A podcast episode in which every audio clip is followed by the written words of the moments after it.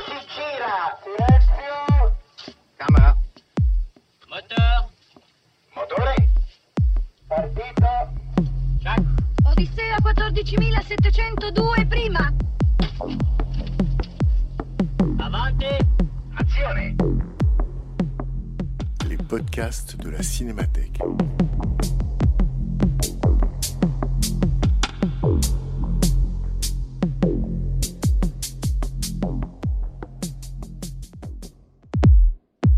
Depuis 2016, la Cinémathèque française invite régulièrement une personnalité à programmer quelques séances pour parler des films de sa vie.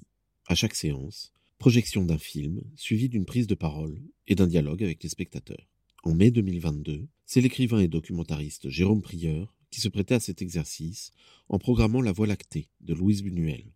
Rencontre avec Jérôme Prieur, animé par Bernard Benoliel. Bonsoir, bienvenue.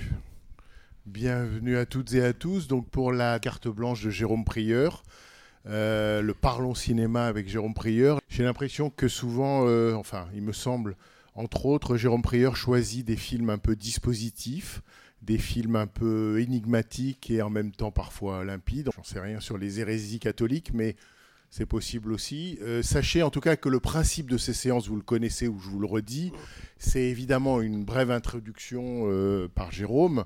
On regarde le film ensemble et surtout après, si vous le souhaitez, on revient discuter avec Jérôme Prieur qui nous explique ben, à la fois ce qu'il a éprouvé à voir le film, les raisons de son choix, et puis sinon des élucidations, parce que quand même élucider les hérésies chrétiennes, même pour Jérôme c'est compliqué, Euh, mais au moins des pistes, des hypothèses, euh, des interprétations, euh, quelques analyses sauvages, voilà. Et ce soir donc, euh, euh, Louise Buñuel, La Voie lactée, donc je vais laisser Jérôme en parler. Jérôme Prieur, je vous le présente pas ou peu rapidement, c'est un documentariste, c'est un essayiste, il a beaucoup écrit sur le cinéma, mais c'est un homme curieux, curieux de tout. Et j'allais dire, il a plusieurs passions, le cinéma bien sûr. Quand ce n'est pas le cinéma, qu'est-ce que c'est Les deux guerres mondiales, on peut dire. hein? Et sinon, c'est Proust. Et sinon, c'est Jésus.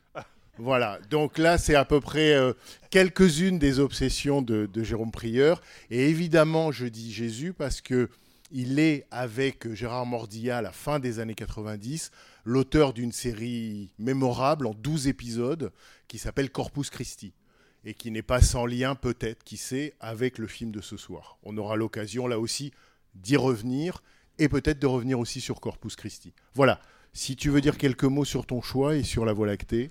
Bah merci de cette présentation qui était très complète, cher Bernard. Euh, sauf que la série que- à laquelle tu fais allusion, Corpus Christi, série culte évidemment, euh, a été suivie de trois autres séries. Ça, ça, on en a été de dangereux récidivistes puisqu'il y a eu une, une série qui s'appelle L'origine du christianisme de 12 fois une heure, une série qui s'appelle L'Apocalypse de 10 fois une heure, et puis enfin il y a il y a 5-6 ans une série euh, qui s'appelle Jésus et l'islam. Voilà, pour dire qu'une fois qu'on tombe, que je plus, euh, je sais plus si c'est un exégète qui, disait cela, mais en tout cas je le, fais mien. Euh, L'exégèse c'est une drogue dure, c'est-à-dire que quand on tombe dedans, ça devient voilà. Alors heureusement j'ai d'autres euh, passions, j'ai d'autres objets qui me permettent de m'intéresser à d'autres choses, parce que sinon ça rend un peu fou. Et d'ailleurs euh, le film de Buñuel va le va le montrer. Euh, Il y a des choses très amusantes par rapport à ça. Euh, je ne sais pas si je parle du côté documentaire qui m'avait beaucoup frappé en, en présentant l'autre jour, euh, il y a 15 jours, Citoyen d'honneur. Je, voulais mettre en avant l'idée que ce film de fiction avait un rapport très fort, un rapport documentaire avec ce que c'est que la création par rapport à des motifs de création, euh, des, modèles, et puis aussi par rapport à un public, des, lecteurs, des spectateurs. euh, voilà, Bah, peut-être qu'on y reviendra. Et je me suis rendu compte, parce qu'on fait des choix quelquefois qui ne sont pas complètement raisonnés, mais je me suis rendu compte que euh, ce, film est un film de, de fiction, que je fais des films, modestement, que je fais des films documentaires. J'ai jamais. J'ai écrit des films de fiction, mais j'en ai jamais réalisé. Ce sera dans une autre vie.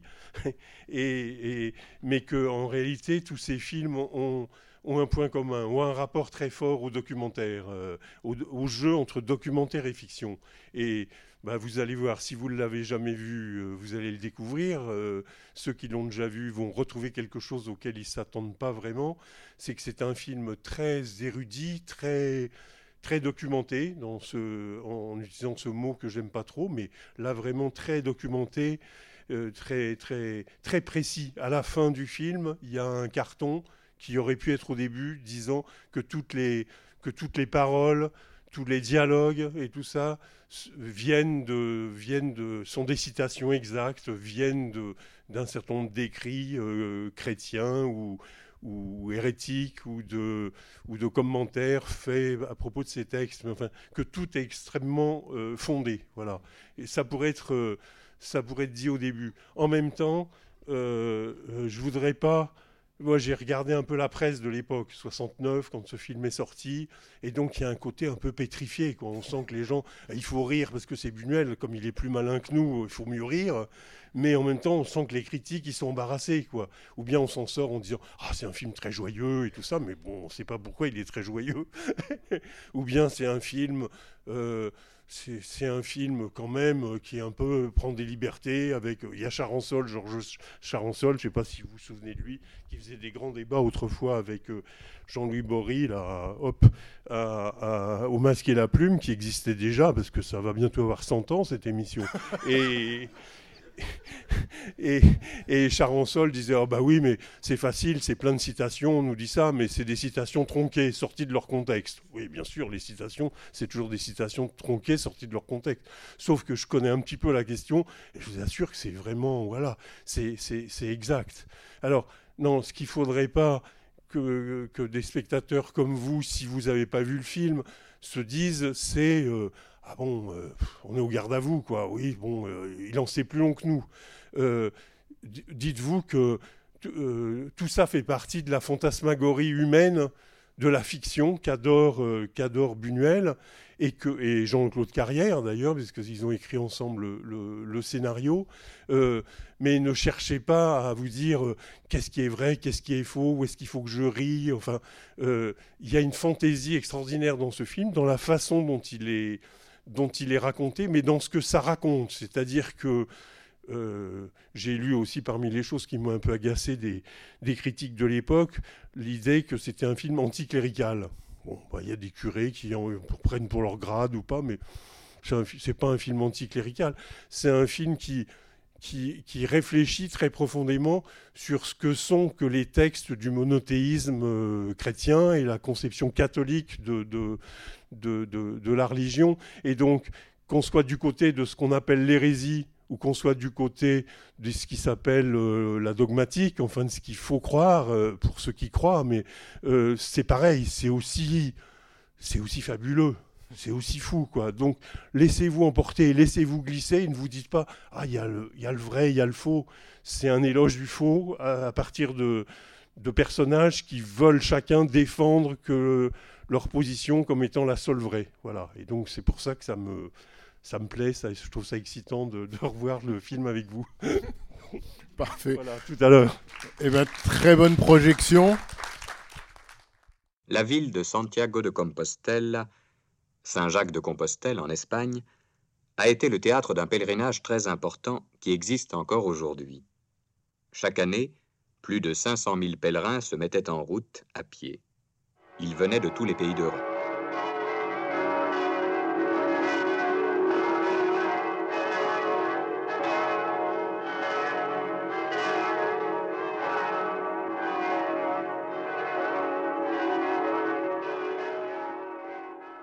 Effectivement, si vous avez des questions, il a toutes les réponses. non, non, blague à part. Et en tout cas, je, je sais, je pense que Louis Buñuel était athée, mais en tout cas, c'est un film dans lequel on peut dire que les miracles pullulent.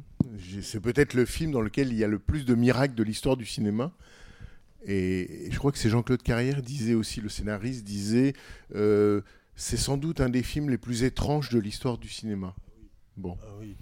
Je crois pas, je sais pas à quoi on peut le comparer. Enfin, ah, euh, dans un genre un peu, je vais peut-être euh, ou choqué, mais dans un genre, enfin sur sur cette thématique religieuse, dans un genre plus parodique.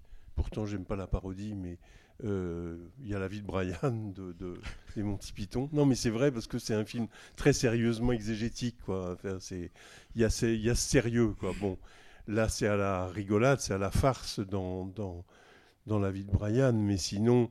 euh, Sinon, euh, il y a une critique du film religieux d'ailleurs dans, dans le dans le film de Buñuel euh, euh, quand euh, ce personnage au début se demande si dans, les films on représente Jésus où on représente le sacré, il faut toujours parler comme ça, marcher lentement et tout ça. C'est très très juste quoi, parce que justement il pulvérise tout ça quoi. Enfin, j'arrêtais pas de me demander en le revoyant, je l'ai vu il y a longtemps, puis je l'ai revu il y a, un mois quand même. C'est extrêmement, comme je l'ai dit tout à l'heure, c'est extrêmement documenté et en même temps, c'est jamais étouffé, asséché par, cette, euh, par ce savoir. C'est-à-dire, tout est, tout est rigoureusement exact et tout est follement fantaisiste. Tout est. euh, voilà, enfin, je sais pas, c'est. Je me disais aussi autre chose, là, c'est difficile d'en parler juste en sortant de, la séance. Euh, hein, Ce film-là, peut-être plus que d'autres. Je me disais aussi quelque chose de curieux. Je me disais, si on voyait ce film dans 100 ans ou dans 200 ans, qu'est-ce qu'on ressentirait? Parce que là, on est un tout petit peu collé. C'est un film d'il y a 50 ans. euh, c'est un film plus jeune que certains des spectateurs et des spectatrices dans cette salle, mais c'est un film assez proche, quoi. Voilà. Et donc, euh, j'essayais d'imaginer, quoi. Et euh, alors, c'est difficile parce que euh, justement, on manque, de, recul, mais il y a quelque chose de très frappant. C'est que c'est, alors là, je ne m'étais pas rendu compte de ça en le revoyant, c'est que c'est un film euh, assez précis. Bah, c'est un film de 1969, c'est un film assez précis sur la société française, européenne, mais enfin plutôt française, de ces années-là. Je sais pas, tout à coup, ça m'a fait penser à, c'est une drôle d'association d'idées, un film que je voulais montrer ici, qui est La Rosière de Pessac numéro 1 de Jean Eustache, 1968, où on a une espèce de coupe de la société française à travers un rituel, le rituel de la rosière. Bon, là c'est un film, le film de Eustache était un film documentaire, Euh, le film de Buñuel ne l'est pas, mais en même temps je pense à ces scènes euh, du restaurant, les scènes de l'auberge, euh, même l'association du curé et du gendarme, ou du curé et du carabinier à la fin, du garde civil. Quoi. Cette espèce de, de- de- d'univers dans lequel le sabre et le goupillon, pour aller vite, enfin il joue avec ça, d'ailleurs on voit un sabre euh, à, la, à la fin, euh, sont associés comme ça, font tenir la société. Euh, et puis il y a ces deux corps étrangers qui sont là, les deux pèlerins, euh, Franqueur et Terzieff, qui, qui arrivent là comme des martiens dans, ce, dans ce monde où ils sont, ils sont plutôt repoussés par des gens dont le rôle, ça devrait plutôt être de les épauler, de les aider. Voilà. Euh, je, voilà, je me, disais ça qui est assez bizarre, quoi, sur, euh, qui est dû aussi à la manière euh, formidable dont toutes les scènes sont, sont, jouées, sont interprétées.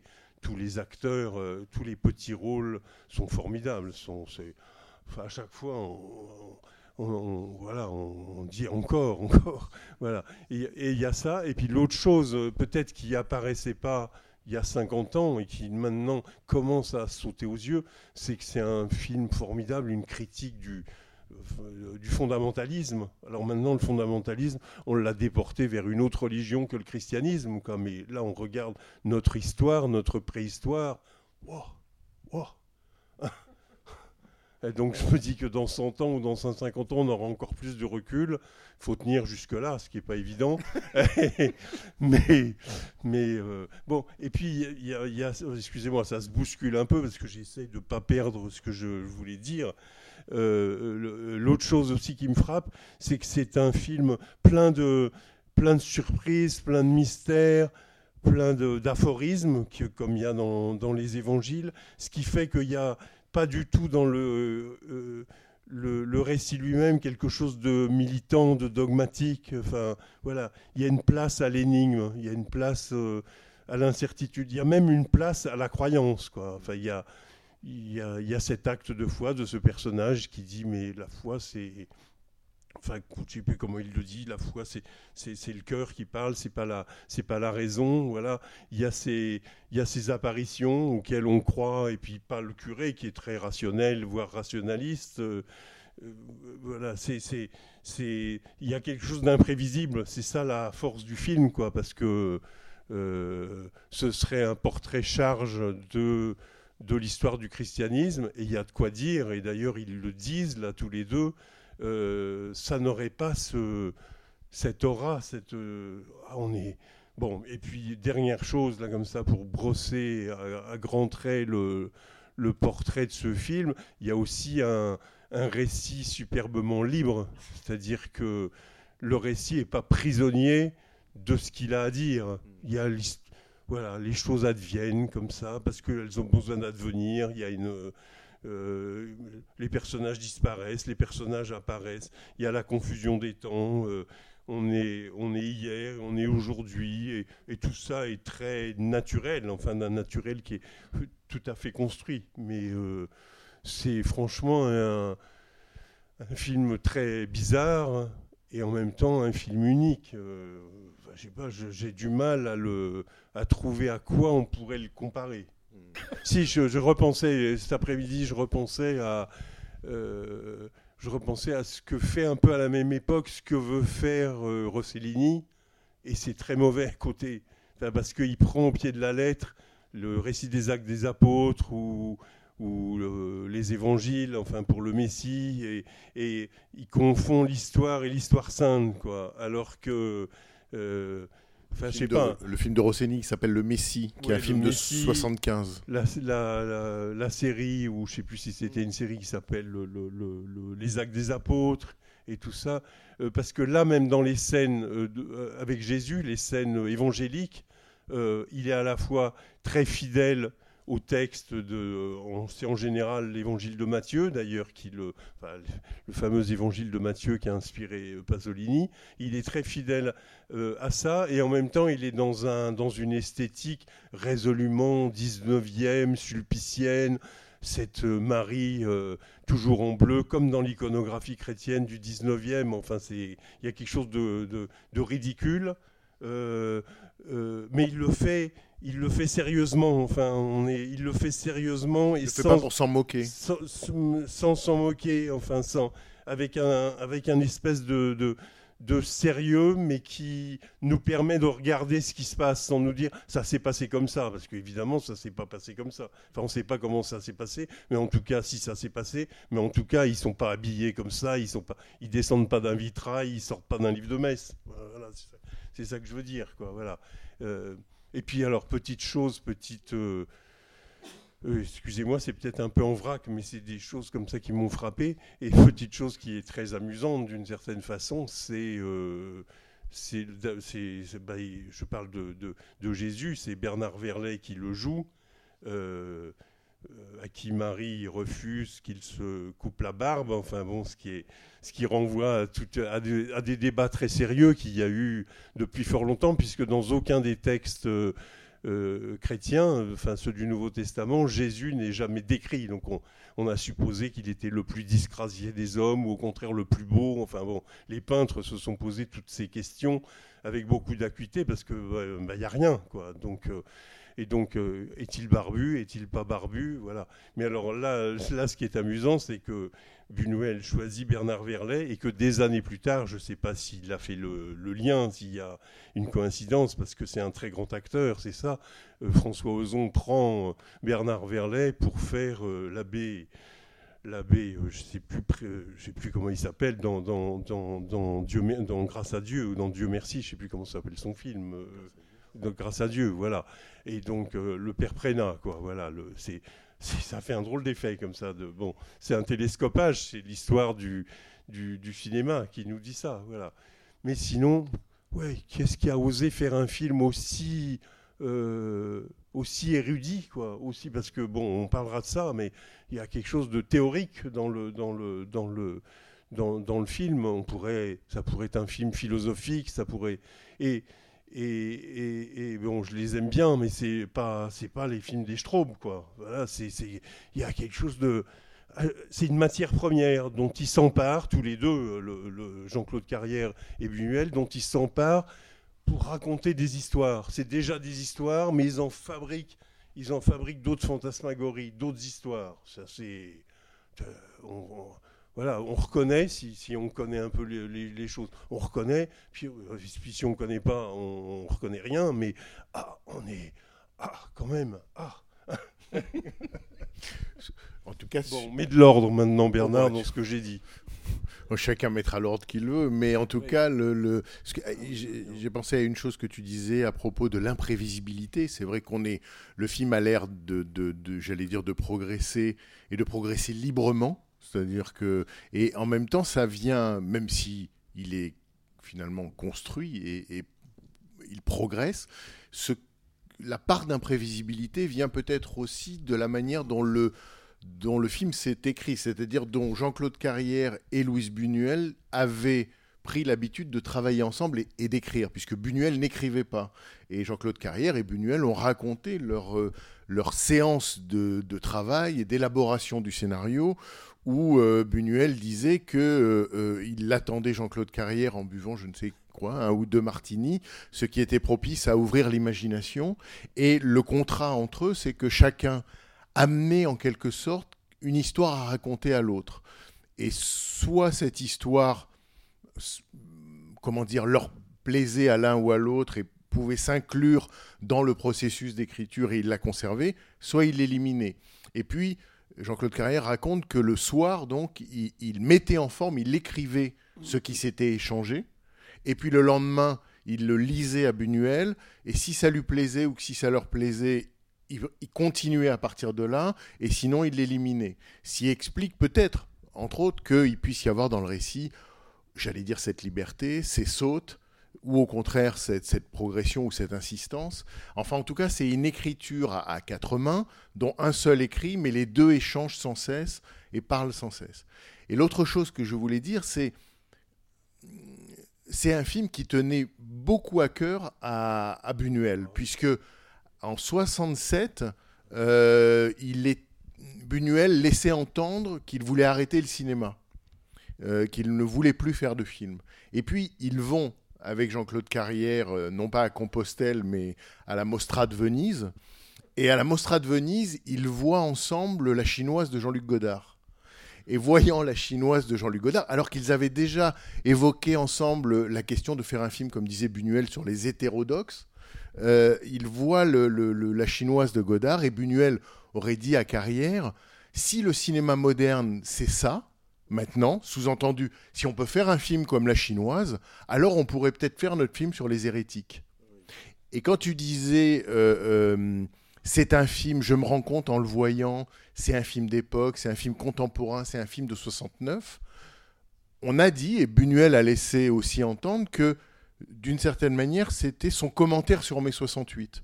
C'est-à-dire euh, le marxisme et les hérésies marxistes. Le marxisme et les gauchismes.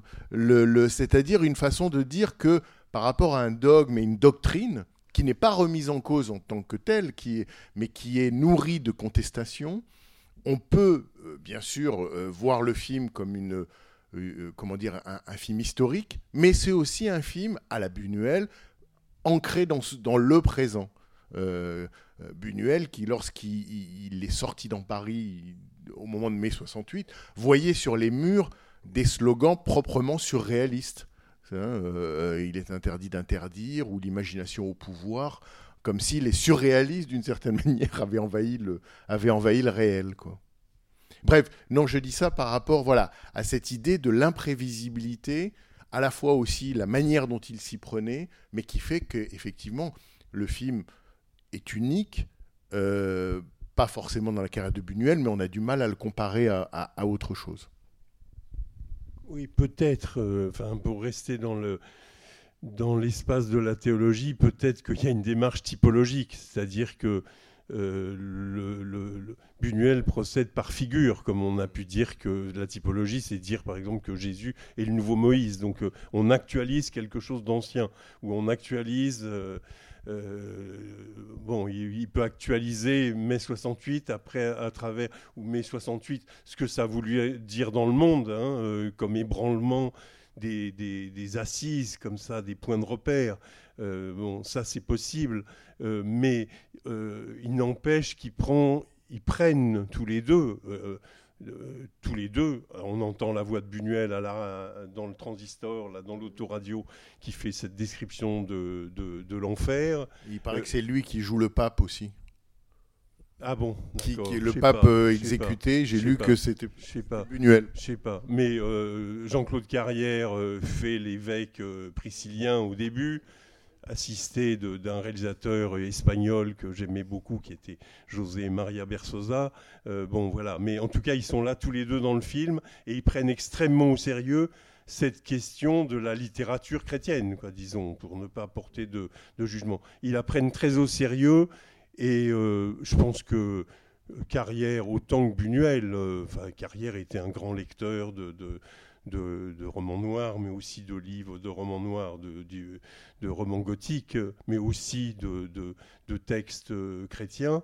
Euh, mais, mais on sent, d'après ce que tu dis, on comprend très bien que c'est leur culture, enfin, et qu'en tout cas, Buñuel là, est totalement de plein pied. C'est c'est son histoire, c'est l'histoire de sa vie, l'histoire de ceux qui l'ont précédé, de ses ancêtres. Enfin, il y a quelque chose qui lui est consubstantiel, pour euh, reprendre un terme qui est souvent euh, évoqué dans le, dans le film. Parce que tous les débats théologiques dont il est question, ils sont fortement...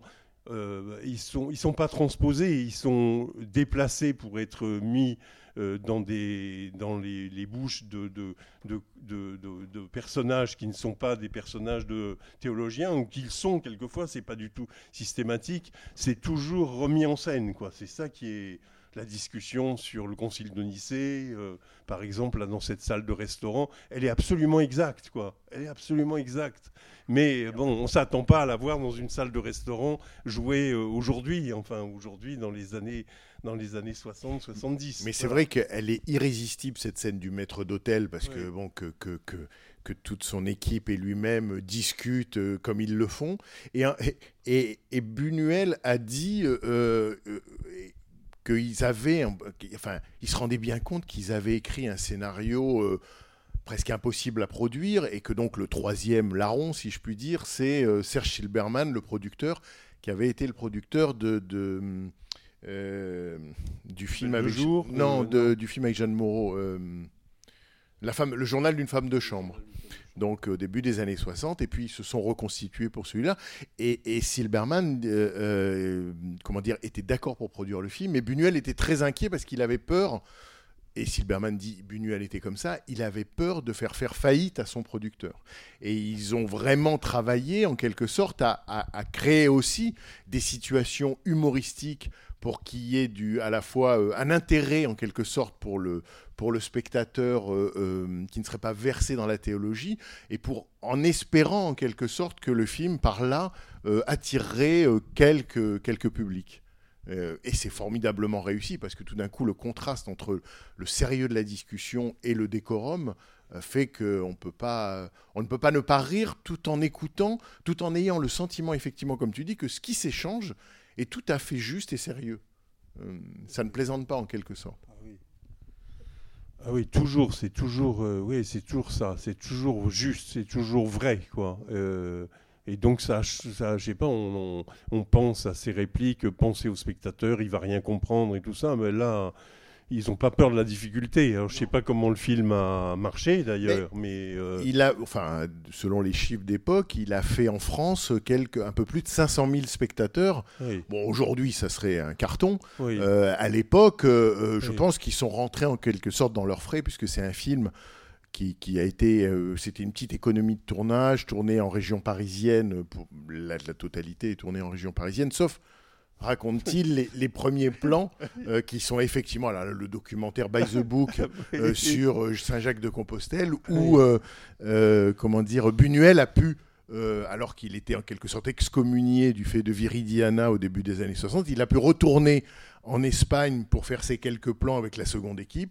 Et paraît-il, il aurait même pris le plaisir de porter une perruque pour qu'on ne le reconnaisse pas. Et la coquille Saint-Jacques, la coquille de Compostelle, c'est pour moi c'est une petite Madeleine un peu. Et donc c'est la petite Madeleine de, de- c'est la petite Madeleine de, de Buñuel quoi, un peu ce film. Voilà, nourri à cette histoire dans laquelle il a baigné euh, depuis toujours. Voilà. Et donc là, il faut quand même que je dise quelque chose sur, sur le mot, sur, enfin, sur les hérésies, puisqu'on peut avoir l'impression que c'est un film sur, enfin oui, c'est un film sur les hérésies, mais pour comprendre ce que c'est, il faut comprendre que pour nous, le mot hérésie, euh, le, le- terme est, figé, ça a pris un certain sens, euh, voilà, c'est ce qui est déviant, c'est ce qui est, c'est ce qui est euh, hors la loi, etc. Étymologiquement, c'est ce qui résulte d'un choix, quoi, ou c'est le parti, voilà. C'est donc le christianisme euh, du début est une hérésie du judaïsme et pullule de, solutions possibles. Ça pose un problème tellement considérable qu'un homme soit Dieu, quoi, que ben, on voit bien euh, dans le film comment euh, il y a mille solutions pour essayer de répondre à cette contradiction, même si les grandes religions, euh, le christianisme en est une, n'ont pas peur des contradictions. Donc il y a beaucoup de contradictions dans le film. Il y a beaucoup de retournements qui sont typiques comme ça de, du, phénomène religieux. Voilà. Mais ce qui est très important, parce que je me suis rendu compte en lisant la, la- critique de l'époque, quoi, qu'il y avait l'hérésie, il y avait le vrai, quoi. Mais il n'y a pas l'hérésie le vrai, il y a le dogme. À un moment donné, il y a le dogme, il y a la tradition. Pour, enfin, pour donner des exemples tout simples, euh, la virginité est posée dans, un évangile, dans- mais euh, ça, devient, euh, ça devient un dogme ultérieurement, de même que la que la- la- l'Immaculée Conception, le fait que Marie ait été conçue hors du, hors du péché, c'est un dogme qui, qui, est fixé à la fin du XIXe siècle. L'Assomption qui est évoquée comme la chose la plus merveilleuse, le fait que la Vierge Marie euh, euh, monte, euh, monte aux cieux, corps et âme réunis, sans passer par la, la corruption et la dégradation, c'est un dogme en 1950. quoi. Voilà, pour, pour dire que c'est une très longue histoire, quoi, et que le, début d'une religion, le début du christianisme, c'est jamais euh, une succession de dogmes, c'est une succession de propositions euh, qui se combattent les unes les autres, au point qu'il y a quatre évangiles, qu'on peut dire qu'il y a une tradition des synoptiques qui, se, qui, concordent, mais l'évangile de, Jean est- contient des propositions théologiques et des, et des épisodes qui sont très différents. Donc euh, voilà, il y a des anomalies que les épîtres de Paul, qui sont antérieures aux évangiles, même si on les lit après dans le Nouveau Testament, euh, contiennent aussi des propositions théologiques très différentes de celles qui sont dans- dans les évangiles, que donc une religion, quand elle naît, et là on assiste à ça avec le Nouveau Testament, comme une espèce de, boîte noire, euh, n'est pas du tout un concert harmonieux et un- une suite de, propositions théologiques euh, qui, qui ferait qu'on serait anathème, pour reprendre la séquence du collège Lamartine, si on n'y croyait pas. C'est toute une élaboration euh, euh, théologique, dogmatique, euh, d'autorité surtout, qui fait que il y a des hérétiques et il y a ceux qui sont dans la bonne voie, dans la, vérité. Voilà. Ce, que tu dis, c'est que fait, l'hérésie n'est pas du tout ici entendu au sens d'aujourd'hui un peu péjoratif. Ce que tu dis, c'est que les hérésies ont travaillé à la constitution, en tout cas à un corpus d'interprétation. C'est, elles participent d'une sorte de réflexion à voix haute, parfois euh, avec des dissensions et souvent violentes, mais que ça contribue en quelque sorte, c'est comme si tout le monde se mettait à essayer d'expliquer l'impossible à expliquer. Oui, et de façon à ce qu'on considère pas qu'il y a un point de départ qui serait, euh, qui serait juste, qui serait vrai, enfin vrai du point de vue de la, de la théologie de telle ou telle religion, vrai, et puis que se greffe euh, par rapport à ça un certain nombre de, de thèmes qui seraient hérétiques, quoi. parce qu'on a, on peut avoir ça dans, on a ça dans l'islam, on a ça dans le judaïsme, etc., etc. C'est qu'au contraire, le phénomène de, d'exubérance comme ça, il est constitutif même de, de, de- de ces religions et du christianisme. Et, et que dans les textes même canoniques, euh, il y a beaucoup d'anomalies, beaucoup de contradictions, ce qui permet d'avoir, ce qui est formidable aussi, ce qui permet d'avoir des réponses adaptées à différents auditoires euh, et des réponses euh, différentes pour des publics différents. Et une exégèse infinie, enfin. Et une exégèse infinie, voilà. Mm, voilà. mm. Mais bon, c'est frappant aussi pour moi de voir la discussion qu'on l'on entend dans le film sur la, sur la réalité du, du, du Christ, euh, parce que c'est une question qui a vraiment beaucoup préoccupé les premiers croyants, je ne sais même pas si on peut les appeler chrétiens, au premier, à la fin du premier et au deuxième siècle, ce qui fait qu'il y a des textes dits apocryphes euh, qui témoignent de ça et qu'on connaît mal euh, pas parce qu'ils sont déviants, etc. C'est pas exactement parce qu'ils sont dévi- déviants, mais parce que n'ayant pas été pris en charge par la tradition d'interprétation et la tradition de copie, ce sont des textes qui ont disparu et qu'on ne connaît. Les, les- les hérésies, on ne les connaît euh, principalement que par la ré- les réponses euh, qu'elles ont suscitées, par les traités. Il y a eu beaucoup de traités contre les hérésies. Donc on ne connaît que le point de vue des vainqueurs et pas le point de vue Oui. des vaincus que, nous, que nous, qui, est, qui est passionnant, euh, que, dont témoignent ces bribes d'hérésie. Voilà. Pour- donner deux ou trois exemples, il y a, euh, un théologien du deuxième siècle qui s'appelle Irénée de Lyon. Il fait un livre très important qui s'appelle Contre les hérésies, à travers lequel on sait un certain nombre de choses. Mais comme comme c'est le point de vue de celui qui est en train de vaincre, euh, les hérétiques sont toujours euh, risquent à tout moment d'être caricaturés. C'est-à-dire que euh, Priscillien, où il y a une évocation à la fin, enfin, cette, euh, cette séquence un peu orgiaque où euh, les Nicolaïtes auxquels il est fait allusion à la toute fin du film, parce que le film il est en, il est en boucle, on n'est pas sûr que c'est pas une manière de diffamer la, la, la position théologique de ceux qui se réclament de ça. Et donc on dit c'est des voilà, c'est des ils respectent rien, c'est des salauds, etc. Des Voilà. fornicateurs. C'est des fornicateurs, voilà, c'est voilà. Euh, et puis il va y avoir beaucoup de beaucoup de, de, de- de traités contre les hérésies. Il y en a un dont le titre est, est extraordinaire. hein. On- ça s'appelle le Panarion de- d'Épiphane. Le Panarion euh, ou le Panarion en grec, c'est la boîte à remèdes, la boîte à médicaments contre les hérésies, contre les déviances, voilà. Euh, donc euh, c'est le point de vue, c'est le point de vue, c'est le point de vue du, du vainqueur quoi qui s'exprime. Mais mais le vaincu, le, le- le vaincu a fait surgir des questions euh, qui mettent beaucoup de temps à se résoudre. Et puis euh, bon, on a on a l'écho dans le dans le film de la querelle du schisme qui va secouer euh, durablement et et de façon très violente, très sanguinaire, le, christianisme avec la, réforme, enfin avec les, discussions qu'il y a notamment autour de, euh, l'Eucharistie, des, sacrements, des images, etc., euh, avec les calvinistes et les luthériens. Enfin, c'est, des discussions très longues qui occupent beaucoup de, qui sont très longue durée. Donc, euh, on peut se dire que pour d'autres religions, c'est normal que cette longue durée, euh, on puisse pas s'en débarrasser euh, si vite. Oui, oui, d'où les 12 épisodes de Corpus Christi. Oui. Ou d'où euh, je, je lisais que, que hum, Jean-Claude Carrière avait offert à Louise Buñuel une histoire de, de, de l'Église en 80 volumes, dont deux consacrés euh, tout entiers aux hérésies, et que Louise Buñuel était très très content de ce, de ce cadeau, les 80 volumes.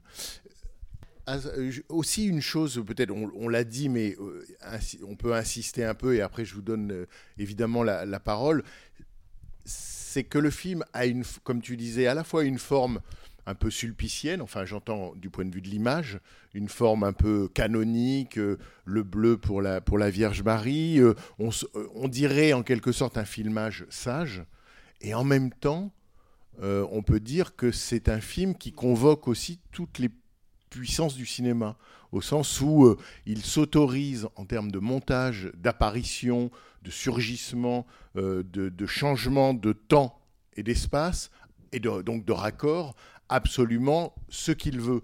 Le moment où euh, Terzieff crache sur le menu, sort de- du restaurant et dans le raccord se retrouve devant une route, euh, dit que le film peut, en termes de, de, bons temporels ou spatiaux, faire absolument ce qu'il entend, euh, ou la scène merveilleuse où tout d'un coup euh, euh, l'homme à côté de lui a entendu une détonation. Et, et l'autre lui dit non non mais c'est dans ma tête j'étais en train d'imaginer et donc Oui. celui qui est à côté de lui a entendu ce qu'il y avait dans la tête de l'autre bon le, le- le film a- Oui. est d'une comme ça du point de vue j'allais dire des, des, des jump cuts des sautes euh, spatio-temporelles d'une liberté absolument souveraine et ça c'est vraiment euh, en quelque sorte la, la preuve de quelqu'un qui enfin la preuve de quelqu'un qui, ne pouvait pas faire autrement que d'en faire un film Oui, puis parce que les deux pèlerins, c'est nous aussi. Donc, euh, on retrouve le débat d'il y a Bah 15 oui, jours ça, sur la, voilà. la place du Oui, spectateur. La place du spectateur. Donc les deux pèlerins, c'est bien sûr ceux qui prennent en charge d'une certaine manière notre traversée du film. Comme ils disent quand ils sont prêts à témoin pour, euh, pour être les témoins du duel, euh, je sais plus, c'est Terzieff qui dit Mais j'y connais rien. Ça fait rien, lui dit l'autre. Vous, ça êtes fait là, rien, vous. vous êtes là, vous, vous jugerez en conscience. Voilà. Je, je voudrais confronter ce que vous avez dit à, à une citation de Borges, euh, que vous connaissez sans doute. C'est, euh, il dit La théologie est un des genres de la littérature fantastique. Et je pense que ça, ça fait très écho à tout ce que vous venez de dire, parce que la littérature fantastique euh, s'oppose à Il y a eu des, des études là-dessus, à ce qu'on appelle la féerie. C'est-à-dire que dans le fantastique, il y a toujours le doute que ça peut être vrai.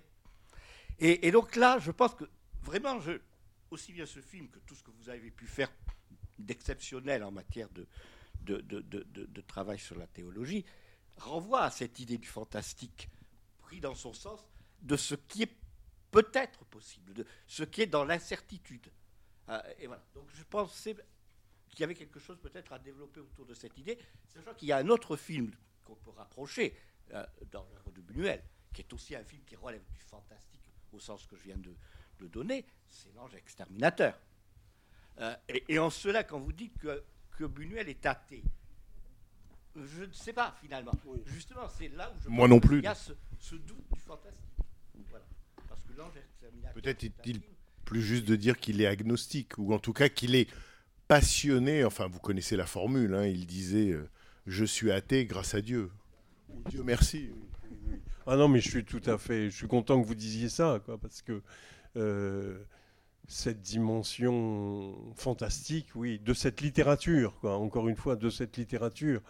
Euh, après, c'est un peu d'un autre ordre que celui euh, que, que, que la, l'acte de foi lui-même. hein. Mais cette littérature témoigne d'une inventivité. euh, euh, Dire les textes, les les textes, textes. oui, c'est ça. Voilà, dans les textes, il y a des choses d'une de très très grande inventivité et qui n'ont cessé ensuite d'être développées.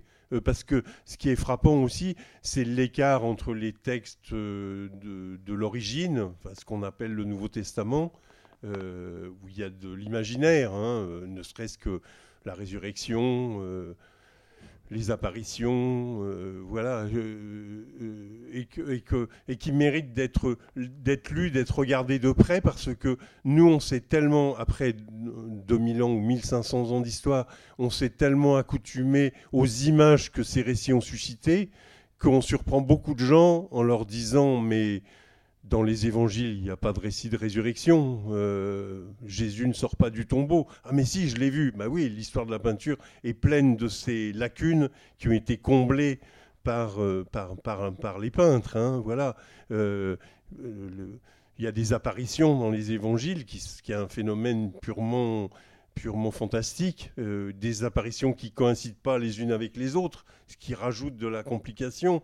Voilà. Mais tout ce fantastique, il va être décuplé et sur un mode qui n'est pas forcément euh, le mode narratif euh, par les par les théologiens euh, de- des siècles ultérieurs, hein, parce que bon, la discussion sur la nature du Christ, sur la consubstantialité ou la coexistence de, du Père et du Fils, qui suscite quand même euh, euh, un concile, un concile provoqué par l'empereur lui-même, par, euh, par Constantin, qui n'est pas converti au sens, lui d'ailleurs, qui sera converti ou baptisé sur son lit de mort par un prêtre, un évêque arien, un évêque adversaire de la théorie qu'il a fait prospérer au concile de Nicée.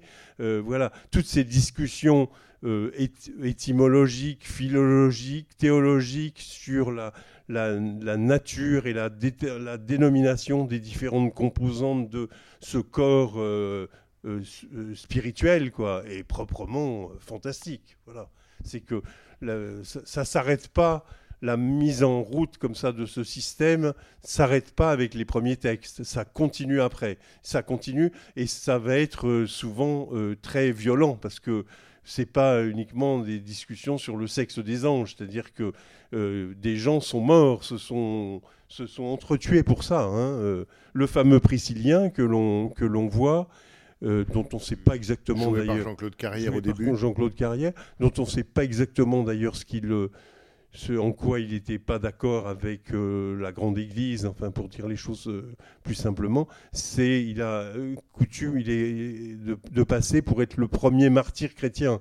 On est en 384. euh, Théodose a fait de la religion chrétienne la religion d'État de l'Empire romain.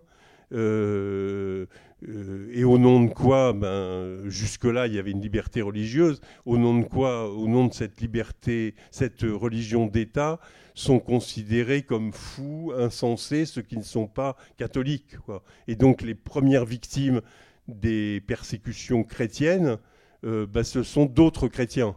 Et il y en a eu beaucoup, euh, beaucoup de catégories. Ils passent largement devant les juifs ou les, ou les, ou les païens. quoi. C'est les autres chrétiens, c'est les hérétiques. quoi. D'où le sens moderne qu'on a attribué à ce mot et qui résonne sûrement très fortement dans l'histoire du XXe siècle, avec, euh, spécialement avec euh, ce qui se passe en Union soviétique, avec le stalinisme, avec le, enfin, le communisme de, façon générale. Euh, voilà, il y y a une résonance très forte avec, entre le dogme et ceux qui ne veulent pas penser tout à fait pareil, qui sont, euh, qui sont des dissidents, pour employer une terminologie euh, beaucoup plus 20 du XXe siècle. Et juste pour continuer un tout petit peu sur la question du fantastique, alors peut-être je fais un complet contresens et je te pose la question. Dans le film, le moment où le curé, joué par Julien Guillaumard, non pas le moment où il raconte le, le- le miracle de, de la Vierge, euh, mais le moment où il revient, le moment où, après que l'aubergiste a dit, surtout n'ouvrez pas votre porte, sous aucun prétexte, et puis le curé revient euh, et veut entrer. Moi, ce que je, je- comprends là, on est vraiment du côté presque du fantastique, puisqu'on voit qu'il a ce pouvoir, entre guillemets, de traverser les murs et d'être dans la chambre comme il l'entend, mais pour en quelque sorte développer son maléfice, il faudrait que l'autre lui ouvre. Et je me suis dit, mais en fait, c'est le diable qui revient sous l'apparence du curé. Euh, Mais on est dans un moment purement Oui. fantastique. Mais Jésus ressuscité euh, dans les évangiles euh, traverse les murailles aussi. Enfin, il, il est, euh, je sais pas, il est, il est identique à lui-même, disent les textes, et en même temps, les pèlerins d'Emmaüs ou, ou Marie, Marie-Madeleine ne le reconnaissent pas. Quoi. Donc il y a aussi ce phénomène de dédoublement. Oui. Voilà. Euh, mais le, le diable a pour, euh, pour, euh, pour caractéristique de, de- d'être méconnaissable. Donc ce curé peut être aussi le diable. Voilà. Il n'est pas présenté comme le diable hein, non plus. C'est plus compliqué que ça. Quoi. Mais il y a des moments où il y a du diabolique. Voilà. Oui, parce que tout d'un coup, euh, le, pouvoir dont on voit, mm, enfin, le pouvoir dont il est, dont il est chargé, enfin, le pouvoir qui lui permet ce que l'on voit, euh, donne à penser que euh, quelque chose d'autre là se joue sous la même, apparemment, sous la même apparence, quoi. Mais ce que j'aime beaucoup aussi, c'est le premier Guillaumard, c'est-à-dire le curé. Avec là aussi, on retrouve le- le- l'inquiétude presque de Buñuel par rapport à son public et la question du spectateur. Est-ce que vous me suivez? Est-ce que vous me suivez? Parce que là, on a un registre euh, esthétique qui est unique dans le film. C'est-à-dire que là, vraiment, la caméra s'avance très très près. Il y a un regard caméra très insistant. Et ça, c'est unique dans le film. Tout d'un coup, là, euh, il s'agit de harponner le spectateur. Est-ce que vous me suivez quoi? Et puis il, y va, il le répète plusieurs fois. Tu es d'autant plus que c'est incroyable, quoi. C'est difficile oui. à croire. Oui, oui. Mais comme toute fiction, littéralement, euh, il faut qu'on il faut qu'on y croit. Il faut Oui, adhérer. C'est un régime de croyance. Et ce fantastique là, et on voit bien comment ça a partie liée avec le cinéma. Parce que ce, que, ce, qui, ce qui permet de le représenter, ce fantastique, c'est aussi le cinéma, hein, euh, par définition, où on peut avoir un personnage qui, dans le raccord, euh, change d'apparence, est le même. euh, Le trucage, littéralement. Enfin, voilà. Moi, j'aimerais, si c'est possible, que vous reveniez sur la scène du duel au sujet de la grâce. Le duel entre le jésuite Ah ben, je crois que voilà, j'ai lu que, que, que Jean-Claude Carrière disait euh, ça c'est sans doute la scène du film qu'on ne peut pas comprendre mais c'est pas grave. Et d'ailleurs à la fin ils se réconcilient quoi. Voilà, voilà. Parce que oui, à la lettre, il y a quelque chose de bon. Il y a la discussion sur la grâce, la prédestination, etc. Mais il y a un moment, on dit bon, vous n'allez pas vous entretuer pour ça. Mais si, mais et à la fin, c'est le retournement. Enfin, mais il y en a plusieurs quand même dans le film, le retournement où le, un personnage adopte la position de son de son contradicteur, de son adversaire, ou rompt la discussion, comme le comme le premier curé là qui est joué par euh, Mestre, par François Mestre, il jette son verre de sa tasse de son voilà, et il est fou. On apprend qu'il est fou. Mais tout n'est pas comme ça. C'est ça qui serait, ce serait embêtant quoi pour nous si c'était juste euh, un truc, euh, oui, anticlérical quoi. Bon, ce serait, ce serait fastidieux quoi. Là, ça nous trouble parce qu'il y a des mystères, il y a des énigmes, il y a des questions comme celles que vous posez sans voilà. Peut-être qu'il faut voir le film dix fois pour comprendre, mais peut-être pas, qu'on ne comprendra pas, parce que de toute façon, pour Buñuel et Carrière, sans doute les acteurs de ces disputes, parce que c'est des disputes, quoi, ne comprenaient pas eux-mêmes au bout d'un moment les enjeux, quoi. Mais ça continuait, la machine continuait. C'est des disputes, quoi. C'est ça qui est intéressant, euh, parce que le- enfin, il, me- gêne le mot, enfin, c'est un paravent, quoi, le mot hérésie, quoi. C'est des disputes, c'est des dialogues, c'est voilà, c'est et sont exposés les différentes parties du, du, du, débat. Et un film sur, c'est vraiment un film sur le mystère de la foi. Et la réponse, c'est que la foi est un mystère. C'est d'une certaine manière, il n'y a pas de, a pas de résolution autre que de reconnaître, pour comprendre la foi, que euh, le- elle, est constituée de mystères, de différents mystères. Mais je crois pas que le film ce soit un film sur la foi, moi. Je pense qu'il y, y a un ou deux moments comme ça que j'ai relevé où ben, Buñuel dit bah oui peut-être finalement ouais ça, ça regarde chacun quoi voilà mais c'est pas ça c'est plutôt les constructions théologiques qui sont faites à partir de quelque chose qui est simple et mystérieux qui est l'acte de foi ou bon et- mais ce qui l'intéresse c'est toute la l'élaboration euh, de fiction de langage d'interprétation de voilà c'est ça qui l'intéresse Finalement, la puissance des scénaristes de la, Voilà, de la foi. des scénaristes Voilà. Euh, bonsoir. Bon, je pense qu'il y a des milliards de trucs à, à dire sur ce film. Mais pour, pour, euh, prendre un biais un peu, euh, euh, un sujet, je ne sais pas s'il y a une hérésie possible là-dessus aussi, mais il parle deux fois de manière très très précise, parce que Buñuel, il je trouve, ultra précis euh, dans, tout. Il parle d'argent. Alors, le premier moment qui m'a marqué, c'est quand Alain Cuny, au début, demande euh, à un personnage Tu as de l'argent? Non, bah, tu n'en auras pas. Et l'autre dit Oui, j'en ai un peu, bah, toi, tu en auras. Donc, à nous de comprendre ce qu'on veut, bien sûr, mais on, est dans un monde aussi où on prête qu'aux riches. Quoi. Euh, donc, je pense que c'est un sujet qui, euh, préoccupe Benuel aussi, qu'il a envie de dire quelque chose là-dessus. Et le deuxième moment, c'est quand les deux mêmes euh, s'en vont avec le jambon et tombent sur les, gendarmes. Et, et puis le gendarme lui dit Bon, alors, jambon, tu l'as pris. Il, bre- il bredouille. Et puis euh, Terzieff dit euh, Ben non, on l'a acheté. D'ailleurs, il ne nous l'a pas vendu très cher. Ah bon, bah, si tu l'as acheté, tu peux y aller. Donc c'est. C'est le sésame qui permet, l'argent, tu as de l'argent, tu peux continuer à vivre dans la société, euh, tu vas pas aller en prison, etc. Mais en même temps, là, il y a aussi une, une espèce de discussion ar- argent par argent. Enfin, voilà. Je- Ben, la première, ça vient, de, ça vient simplement d'un des paradoxes comme ça des évangiles, voilà, euh, enfin, ou prêtés, euh, voilà. Et euh, sinon, euh, comme ça, une de ces énigmes. Voilà, il y a un côté, il y a, une façon de parler par, oui, par énigme, de, de dérouter l'interlocuteur, voilà. Après, je, la théologie du jambon, je peux pas la faire, surtout que ça me donne faim. Non, mais c'est peut-être c'est peut-être Mais- puisqu'on parlait de mai 68. Mais et c'est du frappant. marxisme, Non, mais c'est frappant de voir comment les deux caraminiers, là, tout à coup, qui doutent de tout, euh, bah, là, ils acceptent ce mensonge qui est. Gros comme un qui est- jambon, ouais. Exactement, gros comme un jambon. Et voilà, non, c'est.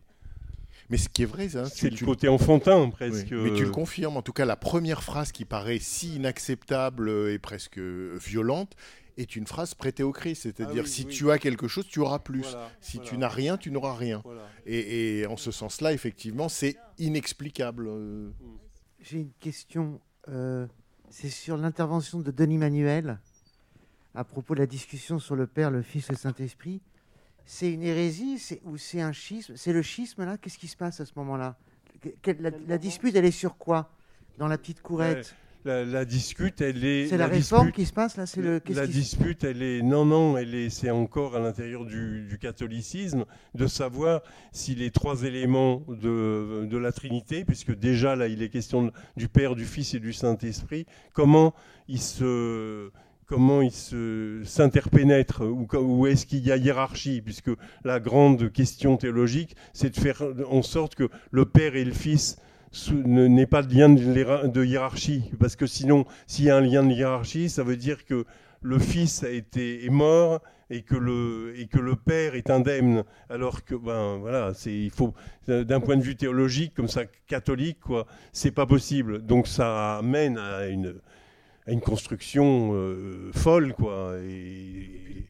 Est-ce que ça pose pas la question, ce moment de Après, euh, c'est être- repoussé par euh, au moment de la réforme. Ça, c'est une des causes de la rupture avec les protestants, voilà. Mais comme plus tard, c'est une cause de la création, de la naissance de l'islam, qui est très nourri de judaïsme et de christianisme, puisque la, la proposition fondamentale du Coran, c'est de dire il n'y a de Dieu que Dieu. C'est une façon très précise de répondre à tout ça. Il n'y a de Dieu que Dieu, quoi. Ce qui est un retour au judaïsme d'ailleurs, mais il n'y a de Dieu que Dieu, quoi. C'est tout.